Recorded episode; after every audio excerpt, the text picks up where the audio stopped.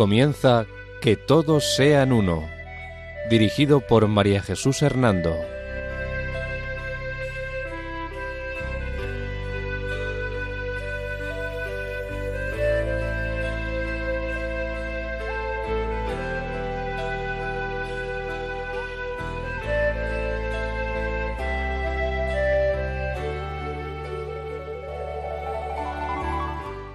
Buenas tardes, queridos oyentes de Radio María.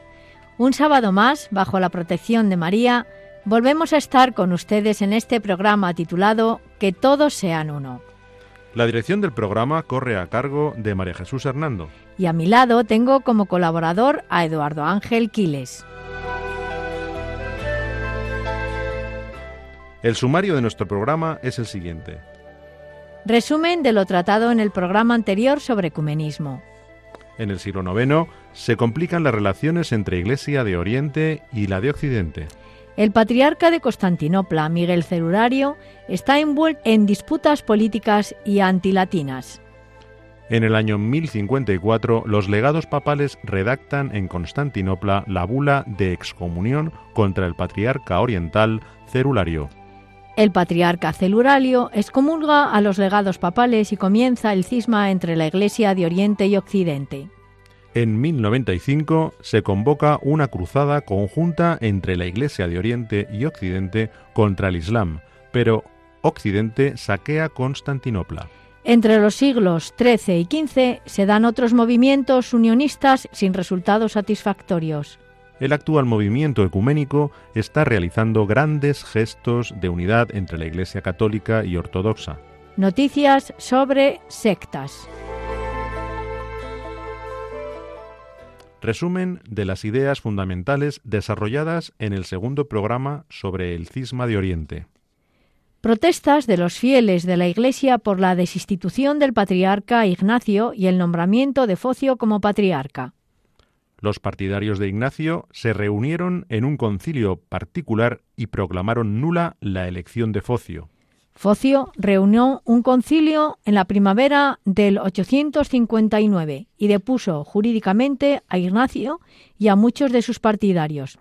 Y para ratificar esta expulsión, elevó un recurso a Roma con el fin de que el Papa hiciera un reconocimiento pacífico de su elección como nuevo patriarca de Constantinopla.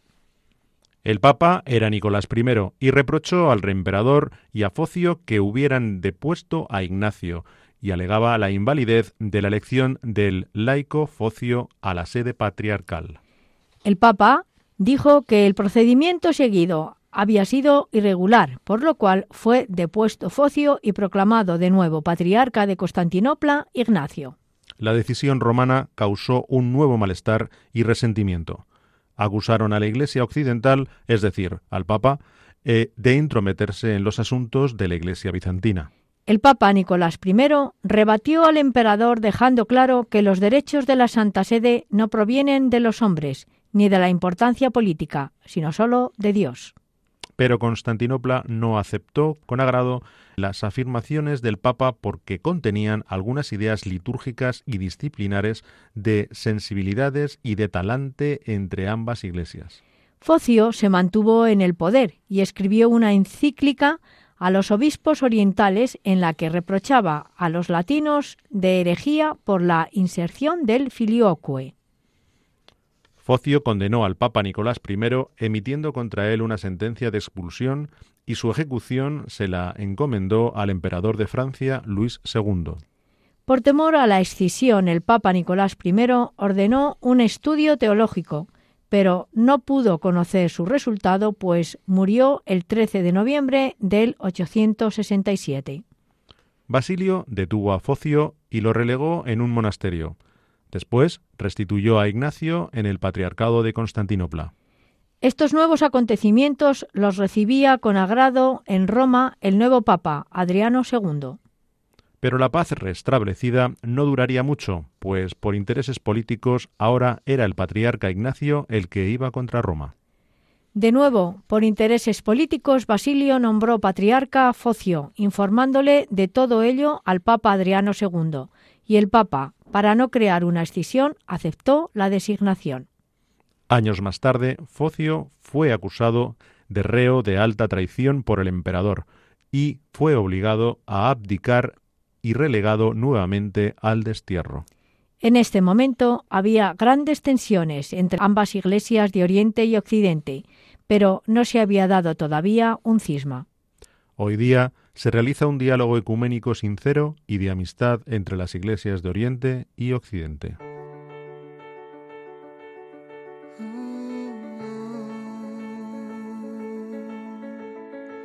Se encuentra el aire con el aguacero, se tiñe el cielo de azul sincero. Son los acordes de un verso en te quiero.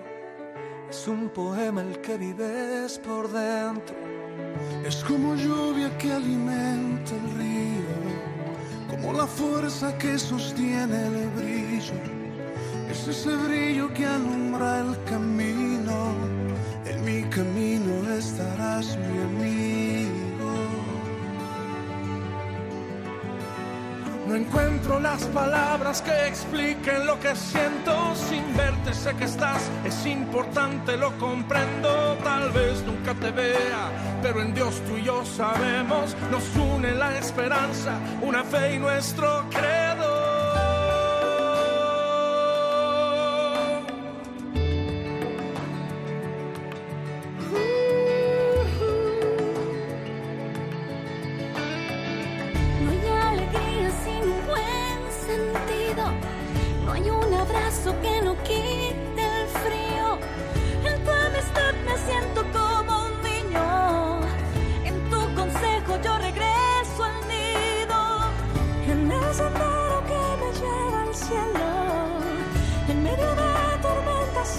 Y aguaceros. Debilito y siento que me rindo. Por eso sé que yo te necesito.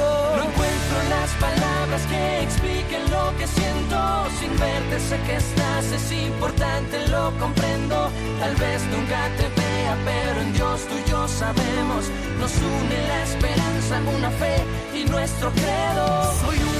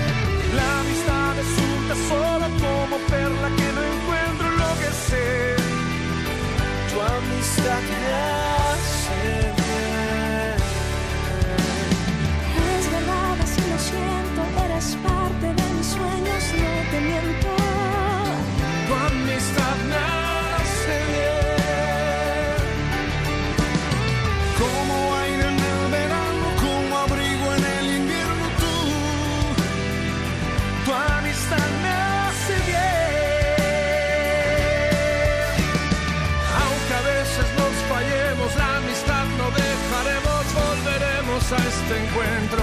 Tu amistad me hace bien. Me hace bien. Tu amistad me hace bien. Les recordamos que pueden escribirnos al correo electrónico que todos sean uno arroba radiomaria.es, todo junto y con letra minúscula. Repetimos, que todos sean uno arroba radiomaria.es.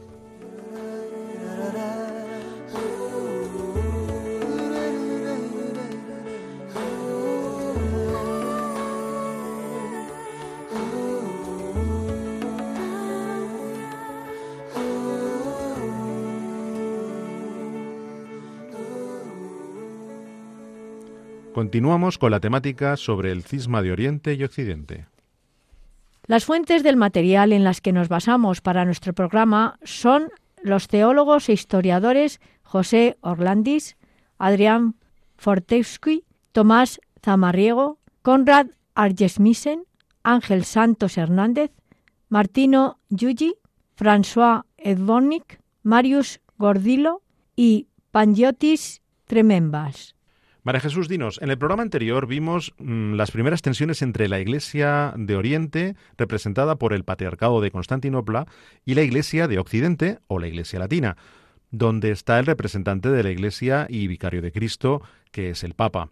En estas tensiones estuvimos hablando del problema de Focio, nombrado patriarca de forma ilegítima, y hoy, mm, si me lo permites, bueno, pues vamos a hablar ¿no? sobre la historia que siguió a estos acontecimientos y que nos traerá como consecuencia el cisma de Oriente. ¿Podrías entonces explicarnos cómo se fueron complicando las relaciones y cómo fue surgiendo ese progresivo distanciamiento entre la Iglesia de Oriente y la de Occidente? Pues verás, históricamente nos encontramos en el siglo IX. En este momento, en Constantinopla reinaba el hijo del emperador Basilio, León VI, quien había acusado a Focio de haber ido contra él y lo había desterrado. Y el papa que guiaba en este momento la Iglesia era Adriano II. Volviendo un poco la vista al pasado, recordamos un factor de orden político que vino todavía a incidir en el proceso de distanciamiento entre las dos iglesias de Oriente y Occidente. Desde mediados del siglo VI y como consecuencia de la guerra gótica, Roma y Constantinopla se hallaban integradas en un mismo espacio político, que era el imperio bizantino. Por espacio de dos siglos, el emperador oriental confirmaba las elecciones papales. Fíjate que te digo que es el emperador el que lo hacía eres quien confirmaba las elecciones de los papas y garantizaba la seguridad del territorio pontificio contra los enemigos exteriores, y en especial frente a sus inquietos vecinos, los longobardos de Italia. Pero la creciente amenaza que suponía para Constantinopla la presión del Islam forzó al imperio a replegarse de sus dominios occidentales y Bizancio dejó de ofrecer una eficaz ayuda militar al papado. Ante este nuevo estado de cosas, la sede romana se vio obligada a replantear su política temporal y a buscar en Occidente la protección que ya no podía prestarle el imperio oriental. Occidente tuvo de nuevo un imperio cristiano, cuyo primer paso fue la coronación imperial de Carlomagno en la Navidad del año 800. Más tarde, en el siglo X, fue la coronación del rey alemán Otón I, origen esta última de un imperio romano germánico occidental.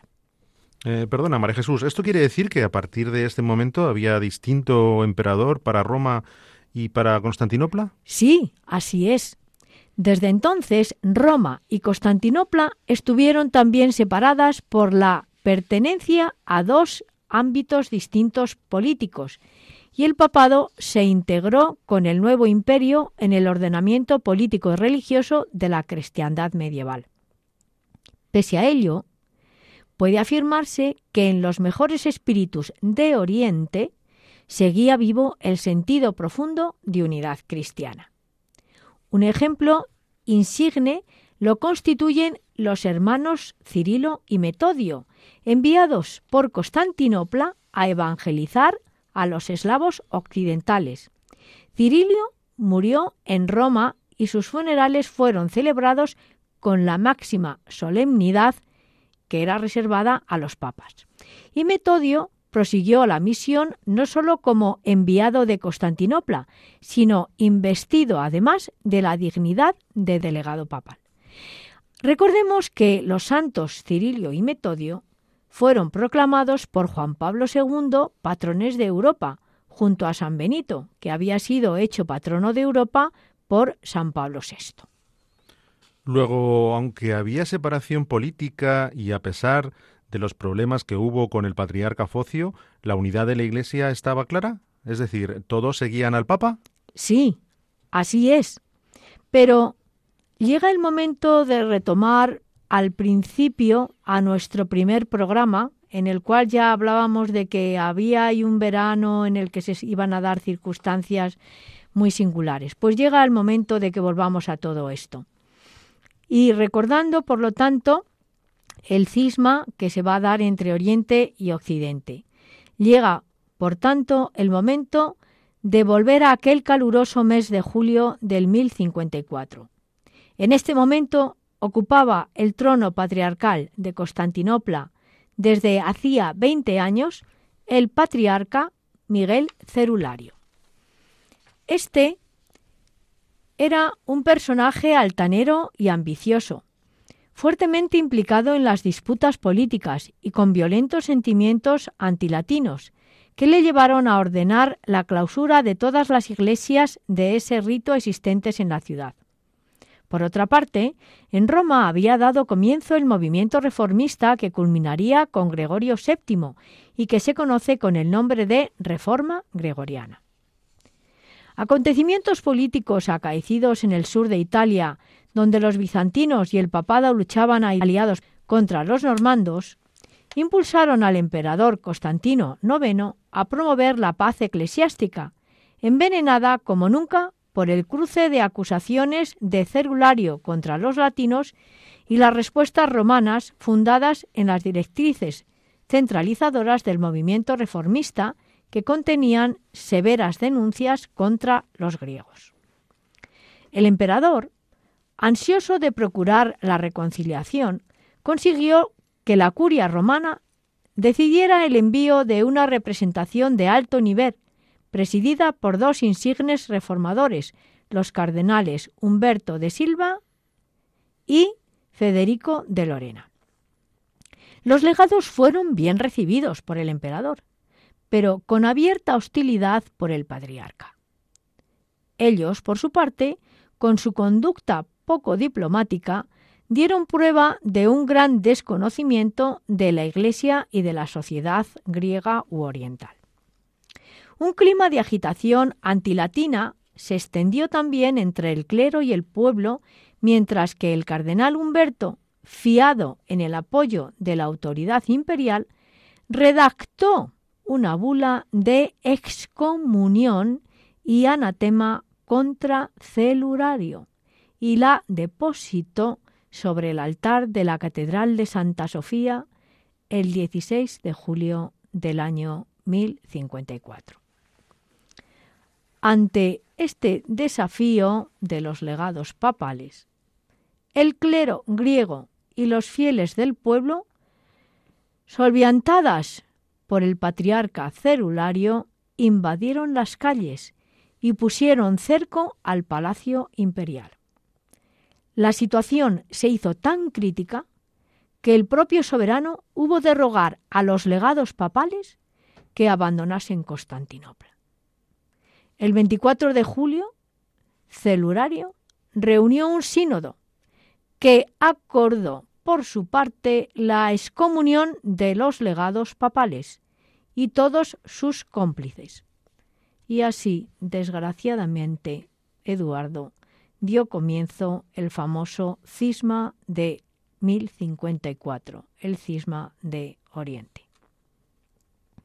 El pueblo fiel oriental, habituado desde hacía siglos a tensiones y enfrentamientos con la Iglesia latina, que a la postre terminaban por apaciguarse, no tuvo conciencia de que hubiera dado comienzo a este cisma. En Occidente el acontecimiento pasó todavía más inadvertido. En resumen, Miguel Cerulario, en una carta al patriarca Pedro de Antioquía, enumera las razones por las que se separaba de la Iglesia de Occidente, es decir, del Papa, y que ya había sido motivo de acusación por parte de Focio. Estas son las siguientes. La inserción del filioque, es decir, la procedencia del Espíritu Santo, del Padre y del Hijo, en el texto del símbolo niceno-constantinopolitano o lo que llamamos el credo. También otra razón fue el primado pontificio y otras acusaciones también de carácter más bien litúrgico o disciplinar, como era el celibato sacerdotal que no se, eh, no se llevaba a cabo en Oriente, y el uso del pan ácimo en la Eucaristía.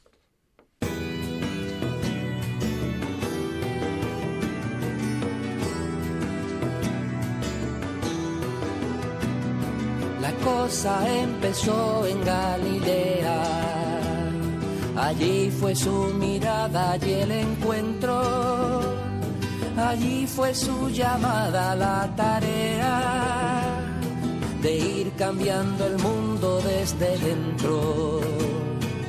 No temáis, miedo no tengáis, que nada os espante. Con vosotros está, sabed que Cristo va, Cristo va, Cristo va por delante. Vosotros está, sabed que Cristo va, Cristo va, Cristo va por delante.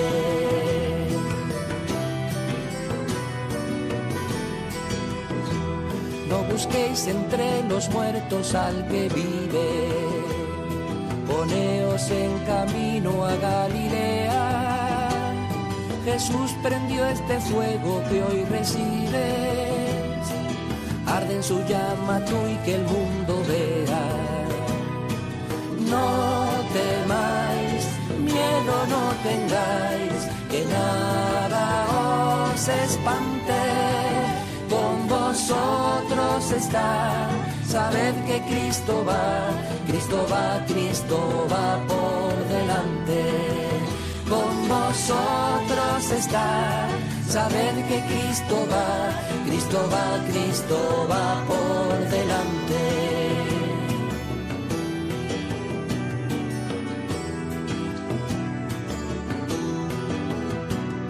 La cosa empezó en Galilea, que es principio, memoria y horizonte.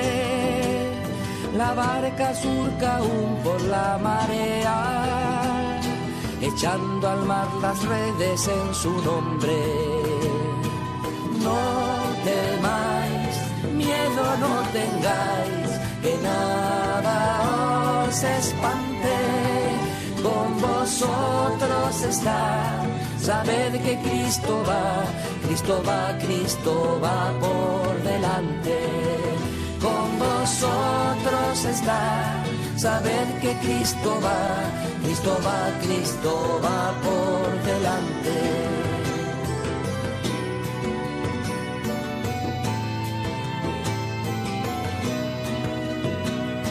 Volved aquel amor del primer día, semilla que él plantó por cada aldea, llevada al fin del mundo cosa que empezó en Galilea. No temáis, miedo no tengáis, que nada os espante con vosotros está. Sabed que Cristo va, Cristo va, Cristo va. Les recordamos que pueden escribirnos al correo electrónico que todos sean uno arroba radiomaria.es, todo junto y con letra minúscula. Repetimos, que todos sean uno arroba radiomaria.es. Cristo va, Cristo va por delante.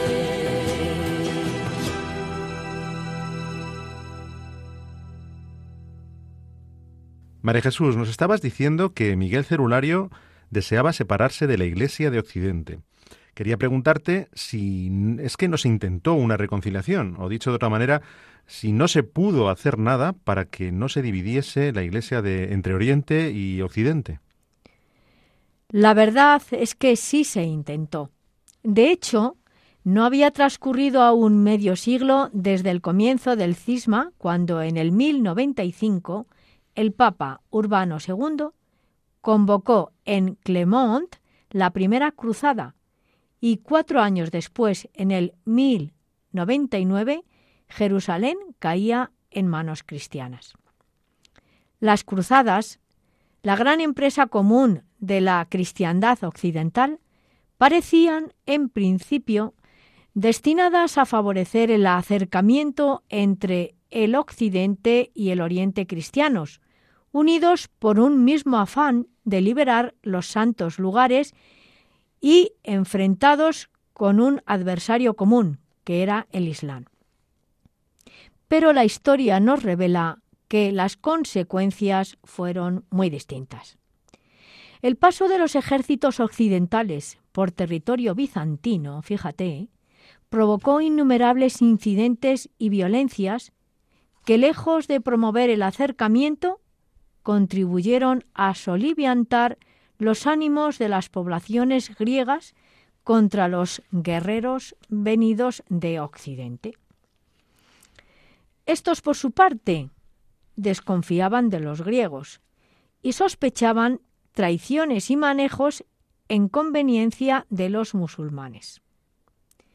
Y los desacuerdos llegaron al límite a raíz de la Cuarta Cruzada, cuando los occidentales, apartándose de su verdadero objetivo que tenía la cruzada, se apoderaron, fíjate, de Constantinopla, la saquearon y constituyeron un imperio latino de Oriente. Hicieron falta casi 70 años para que los griegos reconquistaran su historia, su histórica capital, y esta ciudad volviera a ser cabeza del imperio bizantino. Las cruzadas, en suma, por lo que hace a la causa de la unidad cristiana, tuvieron unos efectos claramente negativos y exacerbaron a nivel popular del bajo clero el sentimiento antilatino y la hostilidad hacia los cristianos de Occidente. Pero, aun así, no obstante estos caprichos, el anhelo de unidad cristiana no había desaparecido, aunque se tratara de un sentimiento ciertamente minoritario, circunscrito a grupos de eminentes teólogos, o bien de emperadores bizantinos movidos en parte por razones de alta política. Este fue el sentido que inspiró a los movimientos unionistas entre los siglos XIII y XV. Puede resultar sorprendente ver cómo Miguel VIII, paleólogo, el reconquistador de Constantinopla, que puso fin al imperio latino, se convirtiera en campeón de la unidad, con la segunda intención de asegurarse el apoyo del papado frente a cualquier intento por parte de algún príncipe cristiano occidental, en concreto de Carlos Anjou, de restablecer el fenecido imperio. Pero con Miguel Paleólogo lucharon por la unidad Juan Beccos, el mayor teólogo oriental contemporáneo, y el Papa Gregorio X, hombre profundamente religioso que respaldaba con todas sus fuerzas la causa de la unión de las iglesias. Fruto de todo ello se dio lo que se llama la Unión de Lyon, llamada así porque se concluyó en las circunstancias históricas del Concilio II de Lyon, en presencia, entre otros príncipes, del rey aragonés Jaime I el Conquistador.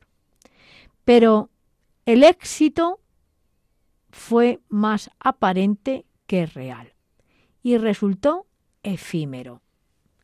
La unión entonces conseguida apenas resistió unos pocos años, pues la masa de la Iglesia griega la rechazó. Por otra parte, muerto el Papa Gregorio X, sus sucesores tampoco mostraron mayor interés por la reconciliación con el Oriente cristiano. Y además, un nuevo emperador bizantino, Andrónico, removió a Juan Becos de la sede patriarcal de Constantinopla y restableció el cisma con todo rigor. Pero el máximo intento en el camino de la reunificación de las iglesias tuvo lugar a mediados del siglo XV, en el marco del concilio de Ferrara-Florencia. La representación griega era esta vez del más alto nivel. La encabezaba el propio emperador de Bizancio, Juan VIII, a quien acompañaba el patriarca de Constantinopla y una selección altamente cualificada de delegados de los otros patriarcados de Oriente. Isidoro de Kiev, representante del príncipe Basili de Moscú y el metropolita Besarión de Nicea, Los dos principales teólogos orientales de la época eran fervientes partidarios de que se volviera a la unión. Todas las cuestiones dogmáticas y disciplinares que separaban a los cristianos de Oriente y Occidente, desde el filioque al primado papal, fueron de nuevo examinadas, debatidas y aclaradas de modo exhaustivo. Y el propio patriarca de Constantinopla, José II, que falleció en Florencia durante el concilio, suscribió, antes de morir, una profesión de fe en el primado del soberano pontífice y vicario de nuestro Señor Jesucristo, queriendo con todo ello ciertamente volver de nuevo a la unidad. Así, el lunes 7 de julio de 1439, en la iglesia florentina de Santa María dei Fiori, fue proclamada el acta de unión y todos los padres latinos y griegos, con la excepción del metropolita Marco Eugenio de Éfeso, dieron un placet. El cisma de Oriente, iniciado por Miguel Celurario, parecía concluido cuando se cumplían 385 años de su comienzo. ¡Qué alegría! Luego se volvieron a unir las dos iglesias después de 385 años. Sí, eso parecía. Pero tristemente no fue así. Y la unión resultó a la postre un lamentable fracaso. La Iglesia rusa fue la primera en rechazarla, siguiendo órdenes del príncipe de Moscú, y en todo el occidente cristiano se produjo un violentísimo movimiento antilatino, inspirado en viejos atavismos y azuzado por los libelos incendiarios de Marco Eugenio de Éfeso, el único padre que en Florencia había rehusado suscribir la unión. La situación llegó a tal extremo que el emperador Juan VIII, de regreso a Constantinopla, no se atrevió a publicar el decreto de unión. Tras su muerte, el sucesor, su hermano Constantino XI, abrumado por las dramáticas circunstancias políticas, decidió promulgar el acta de la unión y así lo hizo en una solemne ceremonia celebrada en Santa Sofía el 12 de diciembre de 1452 pero la frenética agitación popular lanzó a las masas a las calles de la ciudad al grito de antes el turbante de los turcos que la mitra de los latinos. Y el malhadado eslogan no tardó en hacerse realidad. Antes de medio año, el 29 de mayo del 1453, los turcos asaltaron Constantinopla. Constantino XI murió en la pelea y el imperio cristiano de Oriente desapareció para siempre. Besarión e Isidoro de Kiev, refugiados en Roma y hechos cardenales, fueron los últimos testigos del fracaso de unión de las iglesias. El cisma prosiguió hasta nuestros días. Pero a pesar de todo esto y de todas estas noticias que la historia nos da y de este cisma, antes de terminar, deseo poner una nota de diálogo ecuménico aportada por el grupo de información de Aleteia, que hicieron una entrevista a Manuel Nin, el actual exarca apostólico de los católicos de rito bizantino en Grecia.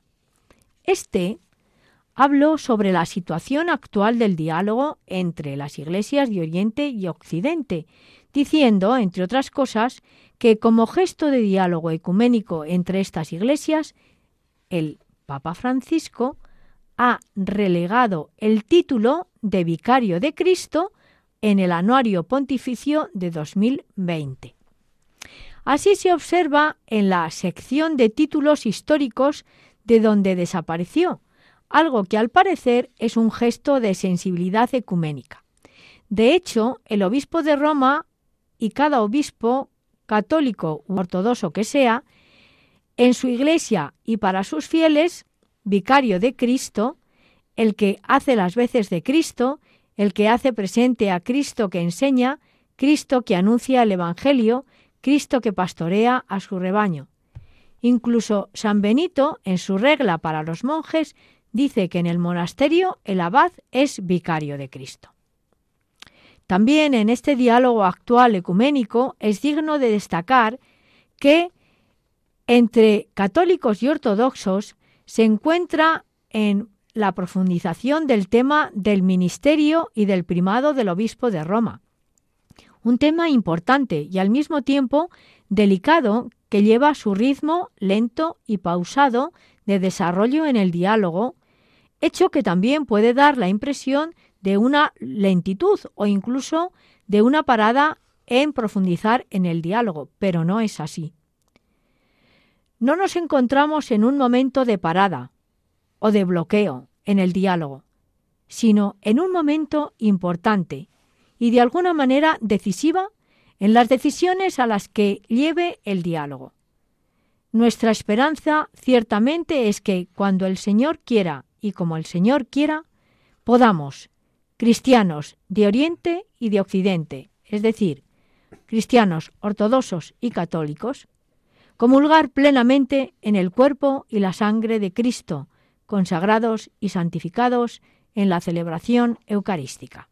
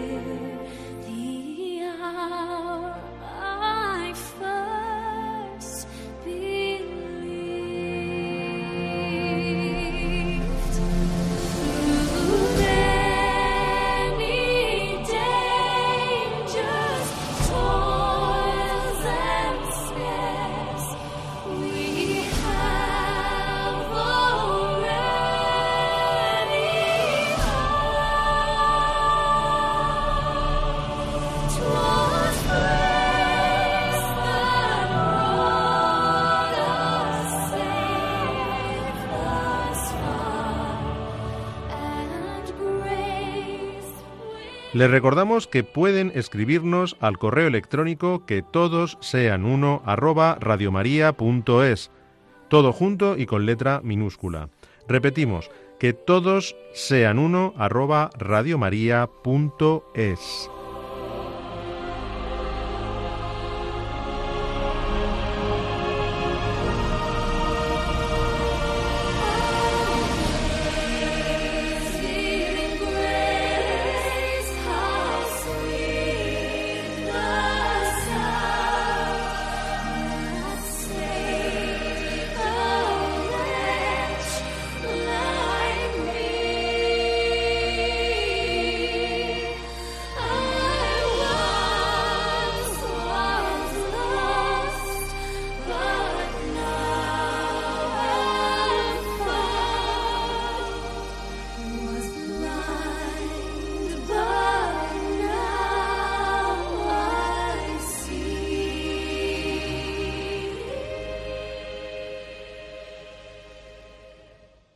Ahora, antes de finalizar nuestro programa, vamos a dedicar unos minutos a informar sobre los acontecimientos más recientes relacionados con las noticias sobre las sectas y los peligros y problemas en los que éstas envuelven a muchas personas.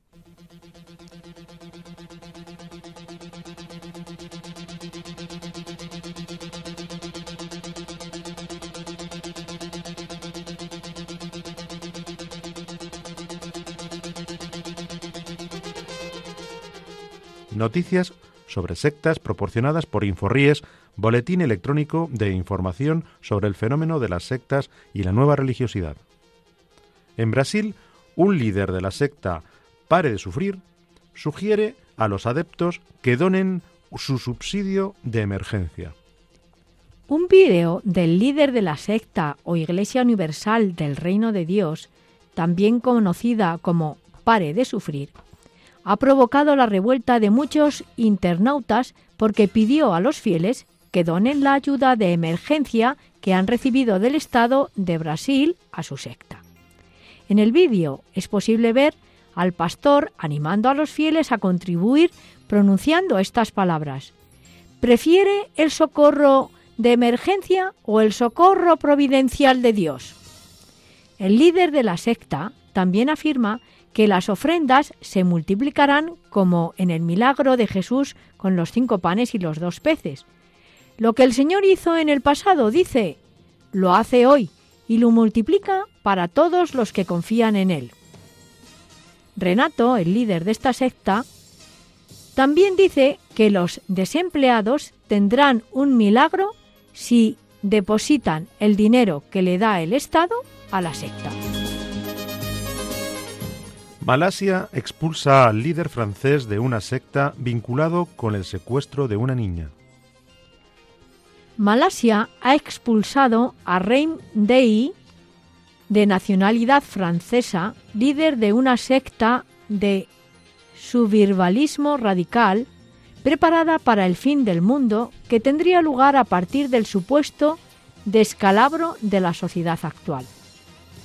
El dirigente religioso ya fue deportado de este país, al igual que su familia, después de efectuarse un juicio en Kuala Lumpur, capital de Malasia. La esposa de Daye y sus tres hijos fueron entregados a las autoridades de Francia por estar vinculados con el secuestro de una niña de ocho años. Las autoridades francesas ya han podido recuperar a la niña en una operación conjunta con la policía suiza, en la que arrestaron a cinco personas. En los interrogatorios, estas señalaron a Daye, el líder de esta secta, como organizador del delito.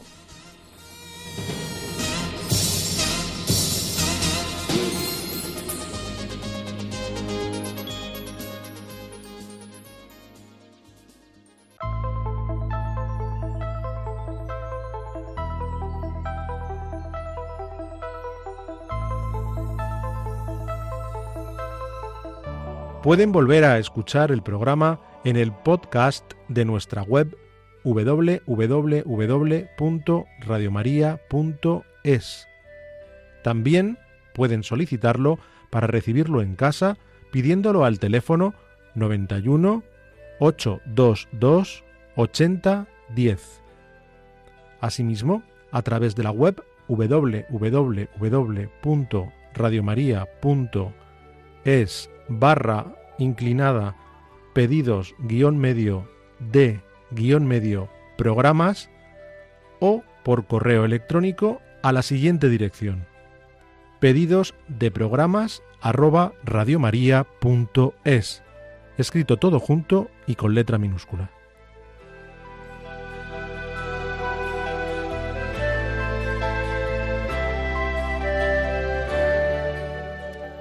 Bien, queridos oyentes, pues después de escuchar estas noticias nos despedimos de ustedes.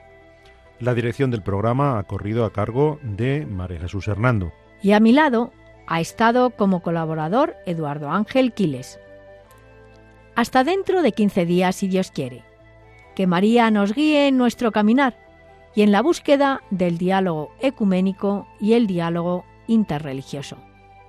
Buenas tardes y gracias por escucharnos.